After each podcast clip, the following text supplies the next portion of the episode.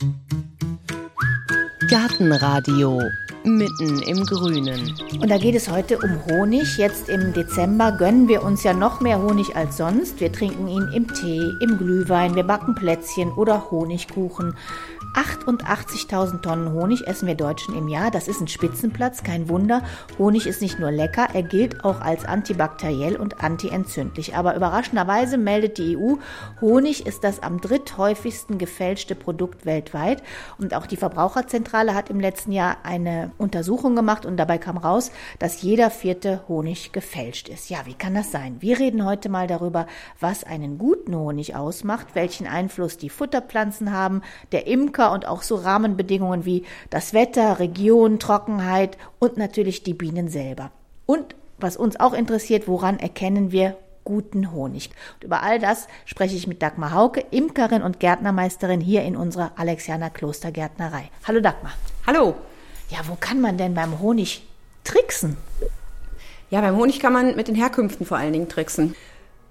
Normalerweise kann man über eine Pollenanalyse sehr gut rausbekommen, woher der Honig kommt, von welchen Gegenden, ob er aus Mitteleuropa ist oder woanders her. Dann gibt es aber häufig auch die Möglichkeit, dass man aus Übersee Honig bekommt und da wird einfach der Honig durch ganz engmaschige Siebe gepresst und verliert dadurch seinen Pollen und damit auch seine Herkunftsbezeichnung und wird dann eventuell anderen Honigen wieder untergemischt. Anscheinend lohnt es sich bei Honig, weil Honig ein sehr hochpreisiges Lebensmittel ist, was auch einen sehr guten Ruf hat. Deshalb wird es immer wieder auch verfälscht.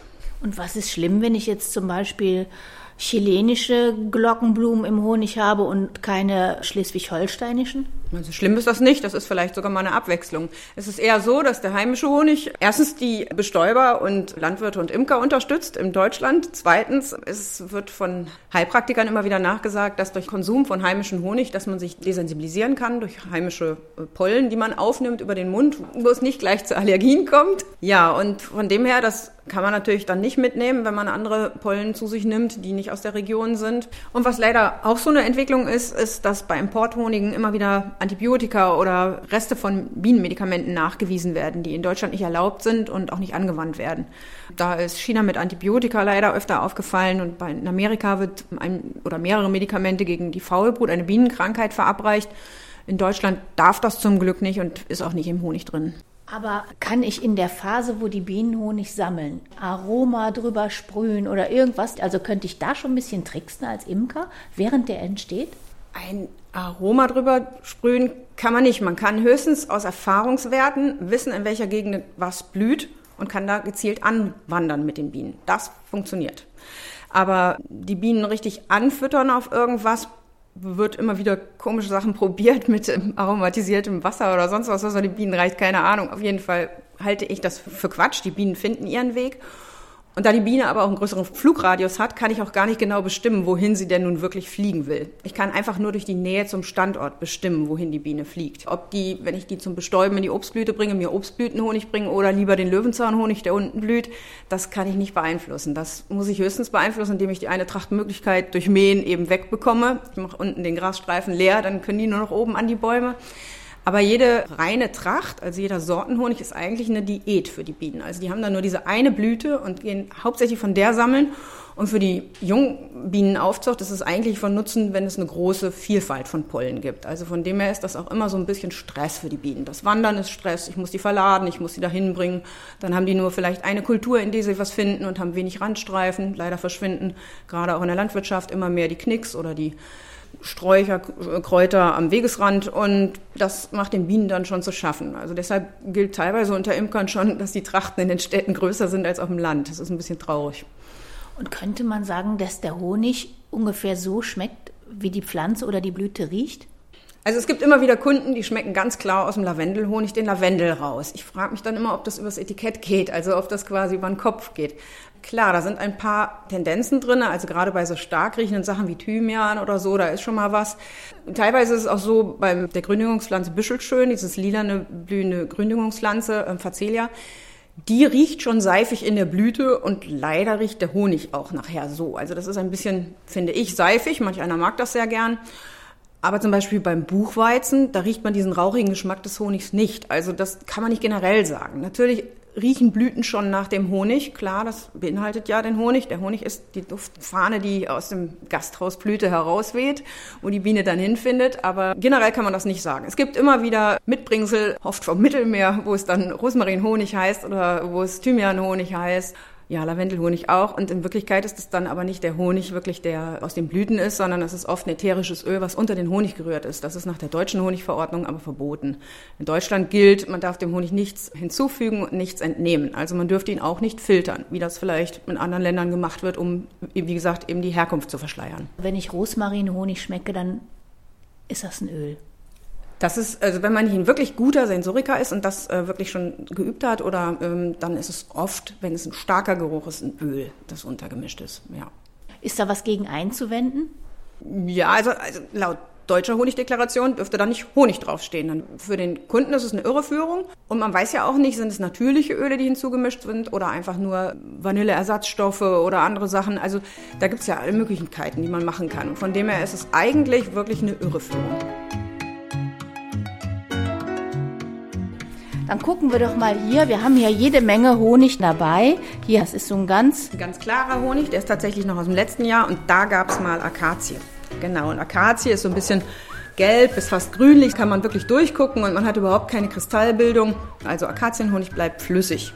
Ist insgesamt vom Geruch her er ist ein bisschen, ich finde, farblos. Ja, aber ähm, ich hätte es jetzt nicht gesagt, aber ich rieche nichts.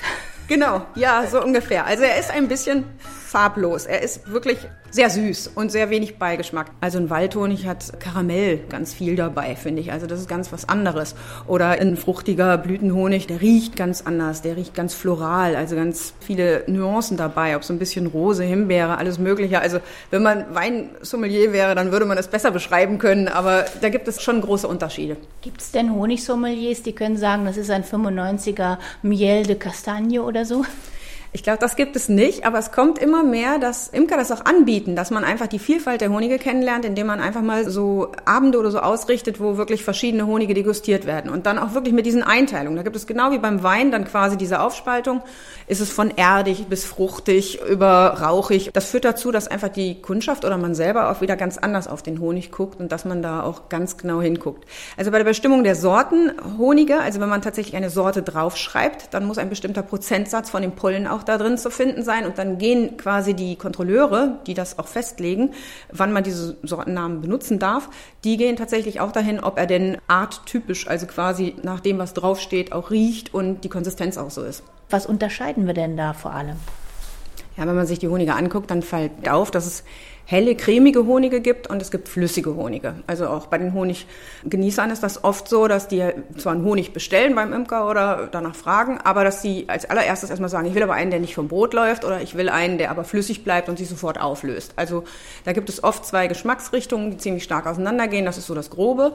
Also das sind Honige, die einen hohen Traubenzuckeranteil haben und die deshalb schnell kandieren, die der Imker dann rühren muss, dass es feine Kristalle gibt. Das sind die klassischen Frühtrachthonige oder Blütenhonige. Und dann gibt es Honige, die bleiben lange flüssig, wirken insgesamt auch dunkler. Das sind dann welche, die über Umwege an die Bienen kommen. Also eigentlich sind das Rinden oder Blattläuse oder auch Rinden- oder Triebläuse, so heißt es, die an den Bäumen saugen und die nehmen dann ganz viel Pflanzensaft auf und auch ganz viel Zucker, wollen aber eigentlich die Eiweißstoffe im Pflanzensaft und scheiden nach hinten den Zucker wieder aus. Der fällt dann quasi von der Blattlaus auf Blätter oder auf irgendwas, was unter diesen Läusen sich befindet, auch Zweige und wird unter Umständen auch von den Ameisen aufgesammelt. Aber das Eigentliche ist, dass die Bienen das finden und gerade wenn sowas in Massen auftritt in den Wäldern, dann können die das sammeln und dann gibt das einen eigenen Honig und dann ist das ein Tauhonig, weil der wie Tau von den Bäumen regnet, so hat man den Namen vergeben. Und gibt es spezialisierte Bienenvölker oder ist den Bienen das ganz egal, ob das jetzt Honigtau ist oder Blütenpollen? Nee, es ist eigentlich kein Unterschied. Alle Bienen finden Honigtau sowohl wie Blütenhonig. Müssen nur nah genug dran sein. Müssen nah genug dran sein, genau. Und manchmal bekommt den Bienen leider dieser Tauhonig auch nicht so gut. Es gibt nämlich auch Läuse, die sehr harten Honig machen. Dann können die Bienen den Honig zwar eintragen und dicken den auch ein. Und wenn er dann aber als Winterfutter in den Bienen bleibt, dann gibt es einen sogenannten Zementhonig, der dann verkristallisiert und dass die Bienen den dann gar nicht mehr aus den Waben rausbekommen im Winter. Die können im Winter wegen der kalten Temperaturen kein Wasser holen zum Auflösen des Zuckers. Und dann haben sie zwar Winterfutter, aber kommen nicht dran. Und das kann dazu führen, dass sie entweder tatsächlich Hunger leiden oder dass sie sogar ja, Verdauungsprobleme bekommen. Und Bienen sind eigentlich sehr reinliche Tiere und koten außerhalb des Stocks aus, also würden nicht eigentlich in den Stock schiedeln. Und wenn die dann aber die falschen Stoffe aufnehmen oder dieser Zementhonig da im Stock ist, dann kann es auch passieren, dass die quasi auch teilweise ihren Darminhalt im Stock verlieren. Dann gibt es im Moment ja so einen Superstar unter den Honigen. Den haben wir auch hier stehen und das ist der Manuka-Honig. Also da ranken sich ja die dollsten Geschichten drum. Ja, der kommt meistens aus Neuseeland. Also diese Pflanze wächst auch nur in Neuseeland. Also ich weiß nicht, ob schon woanders probiert wird, sie anzubauen. Ich weiß. Eine Myrte ist das, glaube genau, ich. Genau, es sind Südseemyrte oder auch Manuka-Busch genannt. Ja, ist auf jeden Fall ein Strauch, baumartig und wird auch ganz viel jetzt aufgepflanzt, weil man das Potenzial dieser Pflanze entdeckt hat, dass sie eben gute Honigerträge gibt und als der Superstar unter den Honigen gilt, weil sie sehr viele Stoffe enthält, denen man antibiotische oder antimykotische Stoffe nachsagt. Also normale Honige sind eigentlich schon gesund oder wenigstens wachsen wenig Keime darin, weil sie eben so einen hohen Zuckergehalt haben und der pH-Wert so niedrig ist. Dann geben die Bienen ja noch Proteine dazu und dieser Manuka-Honig, der ist tatsächlich so, dass der bestimmte zusätzliche Stoffe noch beinhaltet, die sich unter anderem dann Methylglyoxal nennen oder noch andere wirklich gut wirkende Stoffe, die die Gesundheit erhalten oder teilweise auch bei Wundbehandlungen eingesetzt werden. Ja, und deshalb wird er so teuer gehandelt. Aber da ist natürlich die Verfälschungsgefahr besonders groß, weil ja ein hochpreisiges Produkt viel schneller gefälscht wird als ja, niedrigpreisigere. Da gibt es verschiedene Versuche, den irgendwie kenntlich zu machen. Dieses Glas hier zum Beispiel ist auch von einem Honigabfüller. Das hat jetzt keine zusätzlichen Angaben darauf. Also man sieht den Wirkstoffgehalt zum Beispiel nicht. Oft wird dieser Wirkstoffgehalt aber dadurch noch versucht anzugeben, indem man einen sogenannten MGO, also diesen Methylglyoxalgehalt angibt. Der ist aber auch nur bedingt aussagekräftig, weil man den theoretisch auch zumischen könnte, dieses Produkt. Also es ist ein bisschen schwierig, da diese Verfälschung wirklich sichtbar zu machen oder auch rauszubekommen. Es gibt auch Versuche mit deutschen Honigen, also besonders hervorstechend ist da wohl der Kornblumenhonig, der sehr gut Eigenschaften auch weiß. Der hat diesen Stoff, den der Manuka-Honig nicht selbst so viel, aber der hat einen anderen Stoff und zwar haben alle Honige Wasserstoffperoxid. Das wird von der Biene aus Glukose zusammengestellt und eben dieser Kornblumenhonig hat zusätzlich noch die Phenylmilchsäure, die auch teilweise ja schon in der Lebensmittelindustrie eingesetz wird, bei Tetrapacks-Verpackungen, die damit früher auch behandelt wurden, um sie länger antibakteriell auszurüsten. Und diese Stoffe sind in dem Honig drinne. Das ist vielleicht nicht genauso hoch wie in einem Manuka-Honig, aber sehr hoch schon. Also da gibt es auch Abstufungen. Rapshonig hat davon von diesen Stoffen am wenigsten, aber hat davon auch einige Stoffe. Und ich glaube, wenn man regelmäßig Honig zu sich nimmt, dann hat man eigentlich auch alles getan, um da eine gewisse Basis zu haben, dass das ein bisschen wirkt. Von dem her ist es nicht nötig, dass man überdimensional viel Honig isst. Dann hat man vielleicht wirklich Zahn- oder Verdauungsprobleme. Ja, aber grundsätzlich ist es ein bisschen Überbewertung von Manuka-Honig. Für die Wundbehandlung würde man sowieso keinen Honig aus dem Glas nehmen, sondern würde in der Apotheke wirklich einen Medi-Honig nehmen. Die sind keimfrei gemacht, weil es kann tatsächlich trotzdem sein, dass einzelne Keime im Honig vorkommen, dort nicht auskeimen könnten wegen dem hohen Zuckergehalt, diesem niedrigen pH-Wert, aber dass sie eventuell, wenn sie dann auf Wunden aufgetragen werden, dort ein gutes Nährmedium finden und von dem her sollte man da keine eigenen ja, Versuche starten. Du hast gesagt, die Myrte, die könnte man jetzt auch zum Beispiel hier bei uns anpflanzen, diese Futterpflanze für den Manuka-Honig? Nee, die würde hier nicht gut wachsen. Aber die wird dort flächendeckend aufgeforstet und leider auch in so monokulturischer Art, dass das dem dortigen Vielfalt auch gar nicht gut tut. Also von dem her ist das auch so ein komischer Hype, der auch im eigentlichen ja, Land Neuseeland gar nicht so gute Entwicklungen hervorruft.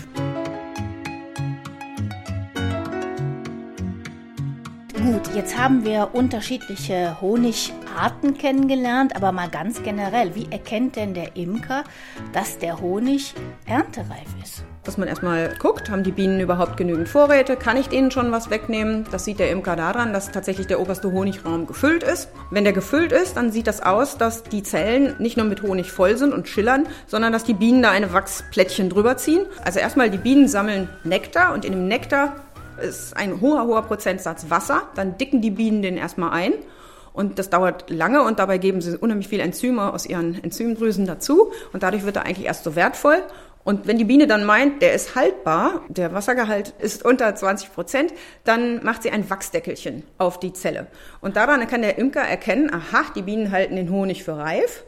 Und deshalb guckt er sich die Waben an. Und wenn die Wabe mindestens zur Hälfte verdeckelt ist, Dann überlegt er schon mal, ob er schleudern könnte. Dann gibt es noch zwei andere Möglichkeiten, um zu testen, ob der Honig denn wirklich reif ist, also ob er nicht zu viel Wasser hat. Wenn er zu viel Wasser hat, dann geht er einem nachher im Eimer in Gärung über, dann können sich Hefebakterien drauf absetzen und dann geht das Ganze um zu Met, wenn man Glück hat, aber eher eigentlich in so eine eklige Masse.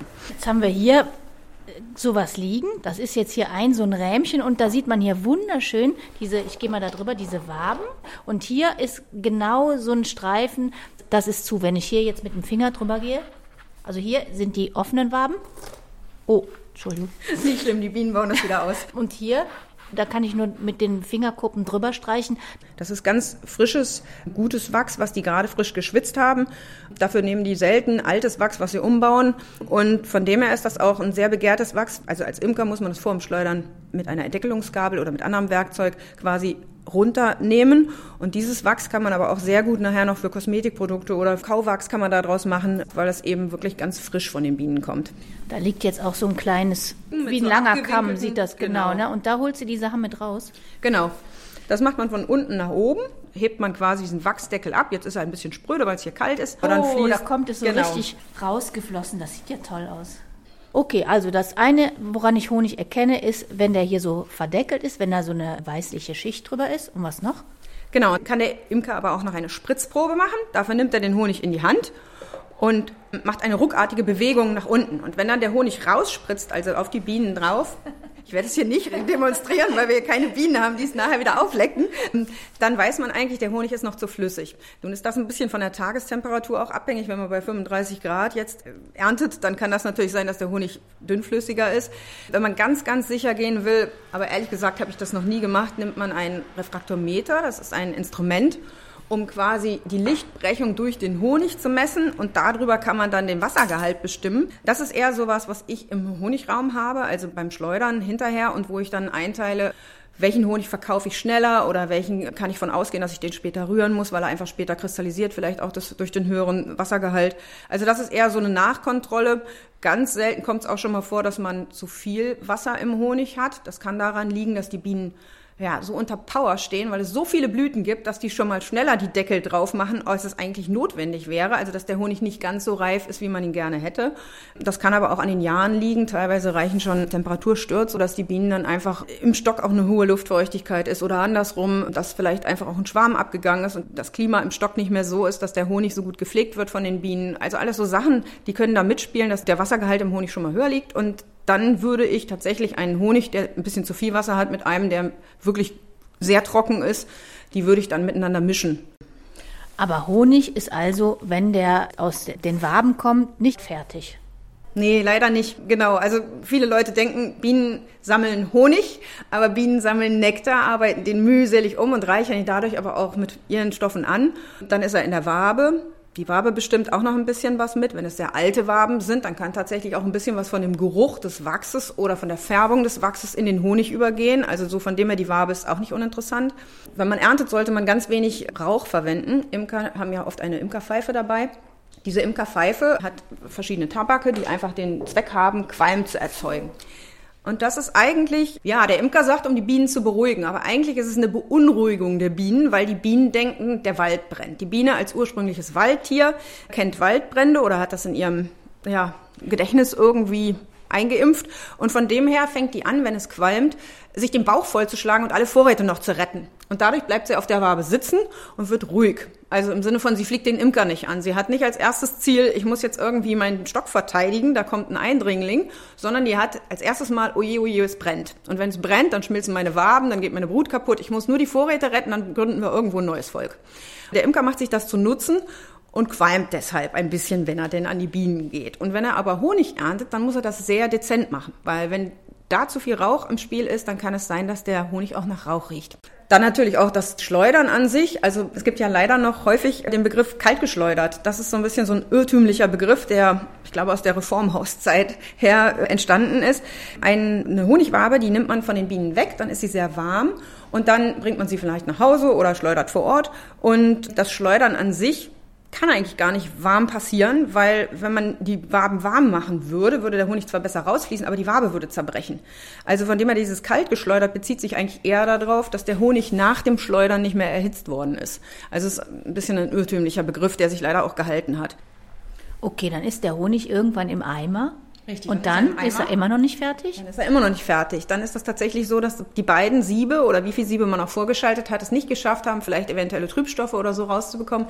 Die schwimmen aber auf im Honig. Und nach zwei, drei Tagen ist das so, dass der Imker wirklich hingehen kann und den abschäumen kann. Also das macht sich in Form von Schaum bemerkbar. Manchmal ist es einfach nur Pollen, aber es kann auch schon mal irgendwie ein kleines bisschen von der Antenne der Biene noch durchgerutscht sein oder so. Also von dem her, das wird abgeschäumt.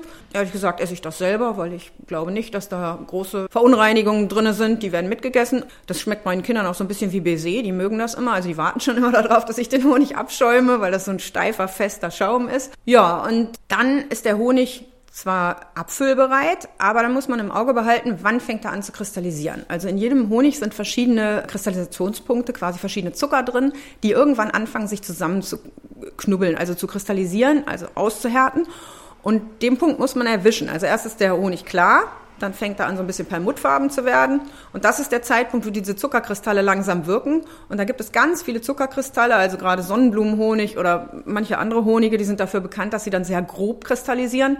Da muss der Imker dann eingreifen und muss in dem Moment rühren. Also da gibt es extra Rührwerkzeuge, die dann eingesetzt werden, um den Honig quasi durchzurühren, dass diese großen Zuckerkristalle sich sofort zersprengen oder dass die nicht die Wirkung haben. Ein effektives Mittel ist dann auch, dass man einen feinkristallinen Honig quasi impft also quasi in einen riesen Eimer ein Glas von einem Rapshonig dazu und den dann richtig drunter gerührt zu dem Zeitpunkt. Das bewirkt dann, dass diese Zuckerkristallisationspunkte, die sich beim Raps so fein bilden, dass die sich dann auch durch den anderen Honig gut durchziehen und dass die ganze Struktur fein wird. Sonst hätte ich nachher auf dem Brötchen Honigbröckchen.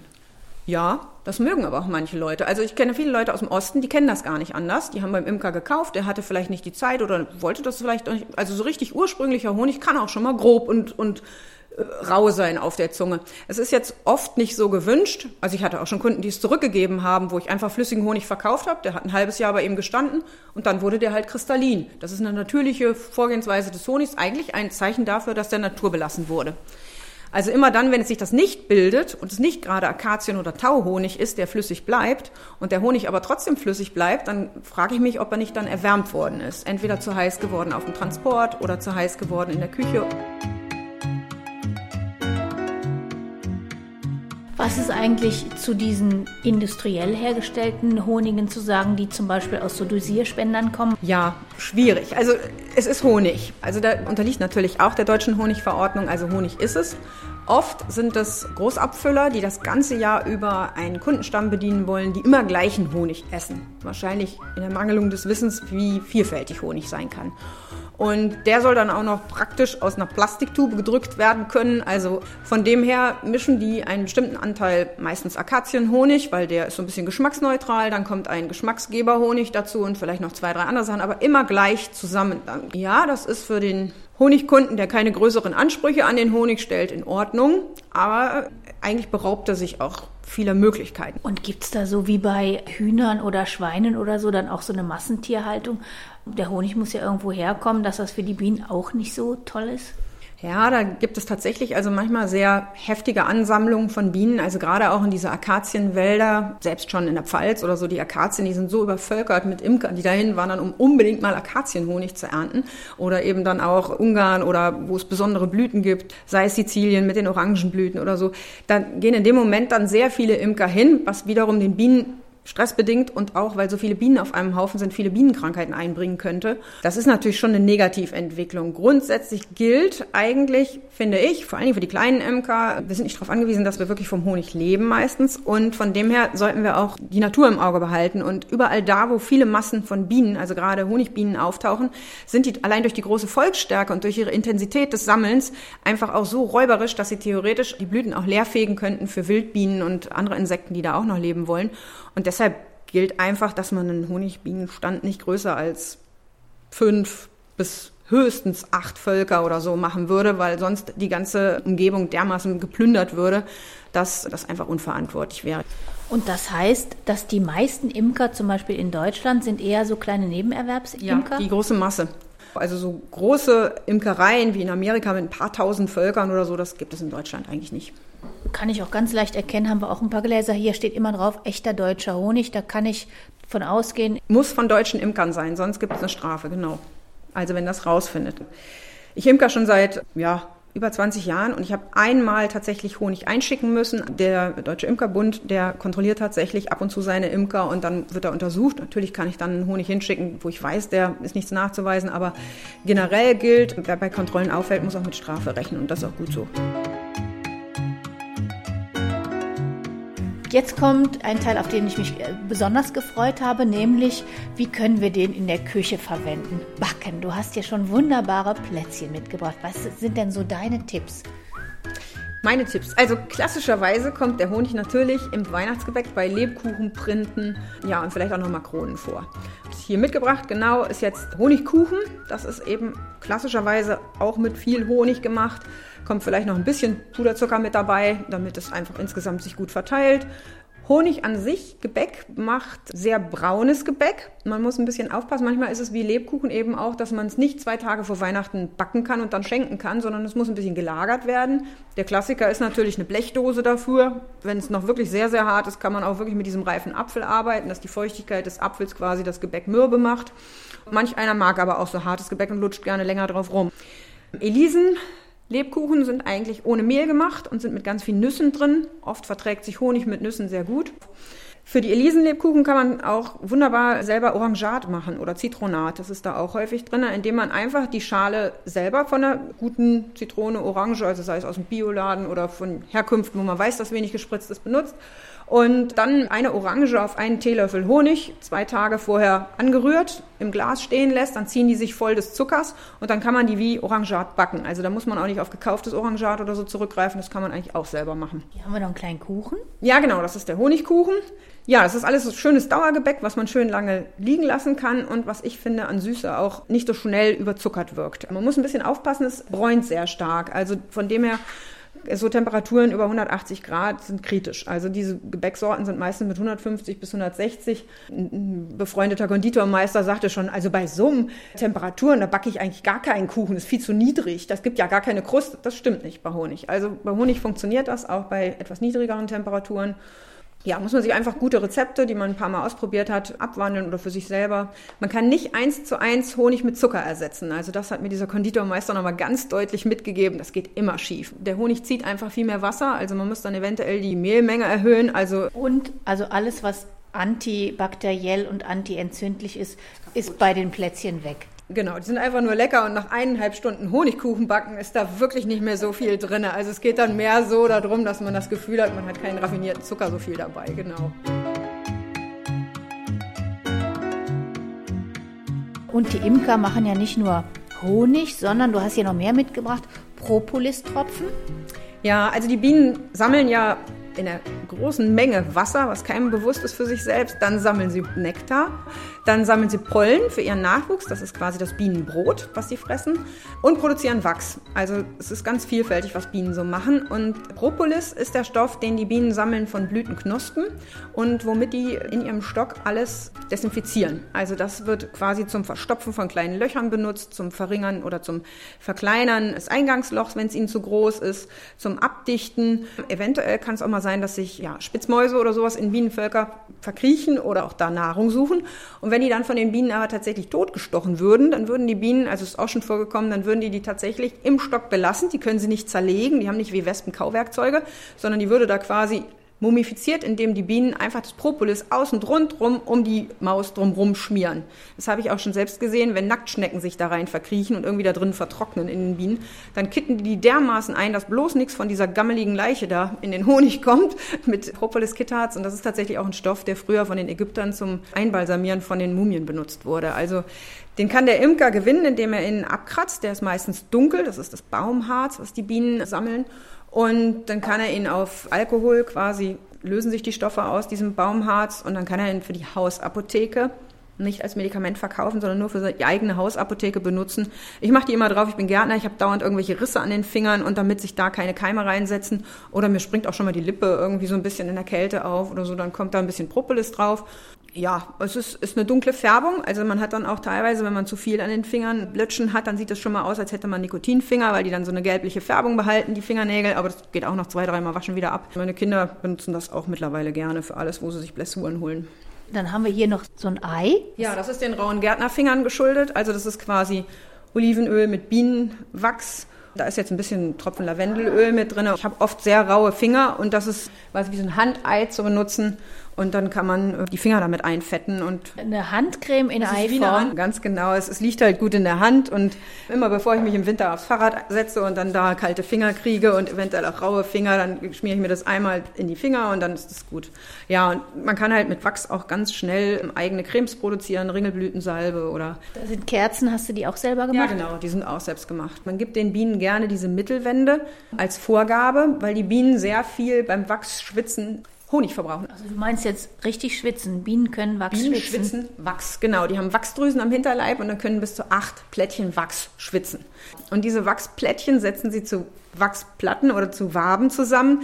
Das kostet sie aber enorm viel Energie. Also von dem her für ein Kilo Wachs brauchen Bienen 3,6 bis 6 Kilo Honig. Und um das so ein bisschen zu minimieren, kauft man den Wachs zu und gibt ihn eine Mittelwand, also quasi ein Rähmchen, wo in der Mitte so eine dünne Wand ist mit so einer Wabenstruktur. Die haben Sie vielleicht auch schon mal gesehen, wenn man ähm, auf dem Weihnachtsmarkt gerollte Kerzen kauft oder so. Die werden auch aus diesen Mittelwänden hergestellt oder im Kindergarten hat man das mit den Kindern schon mal gemacht.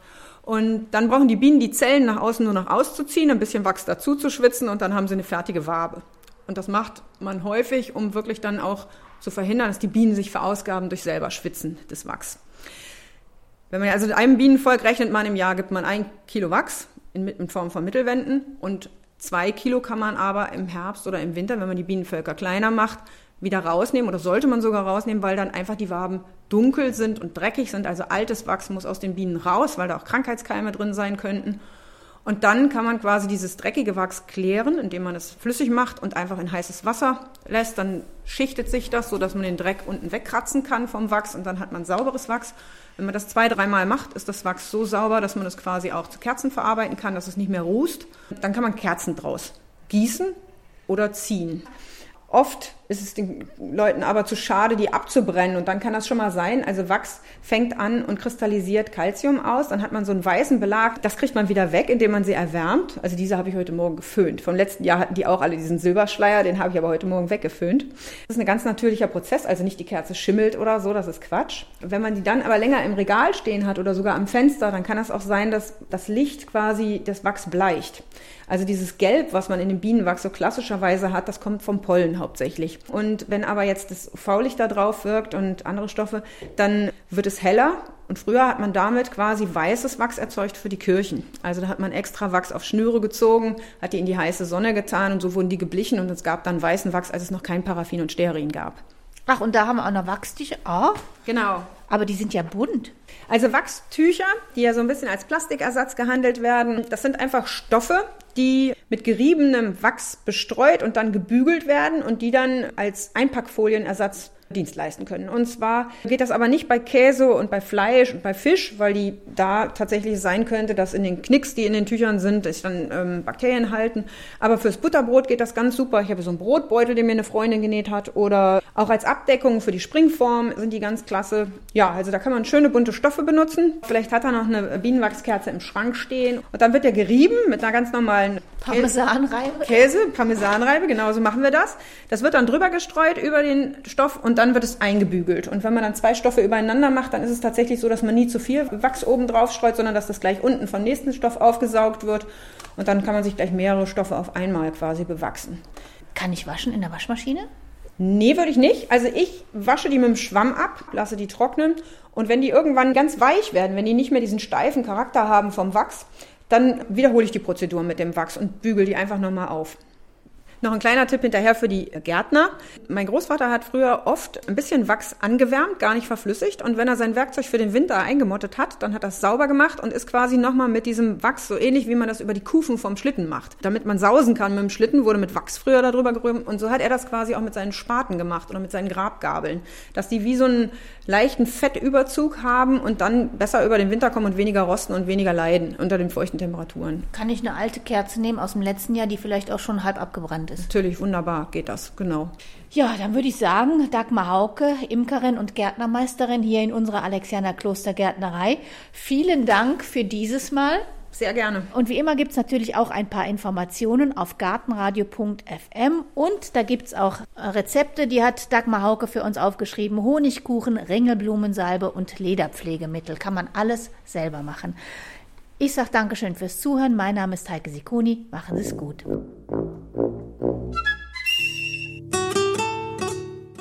Gartenradio Gezwitscher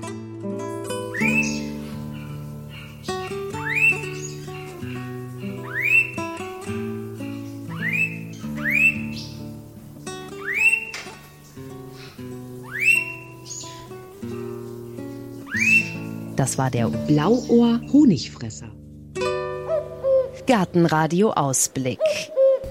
In der nächsten Folge hören Sie, Da stellen wir rund um das Fest der Liebe die Frage, sind Gärtner, Gärtnerinnen die besseren Liebhaber, Liebhaberinnen? was dafür sprechen könnte, dass Gärtnern ein sinnlicher Beruf ist.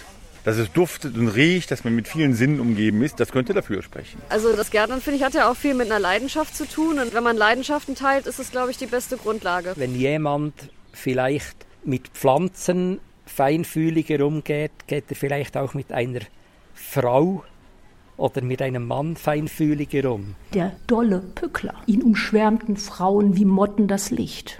Der entdeckte nämlich schon als Zehnjähriger die Leidenschaft für Frauen. Und dann kamen erst die Gärten.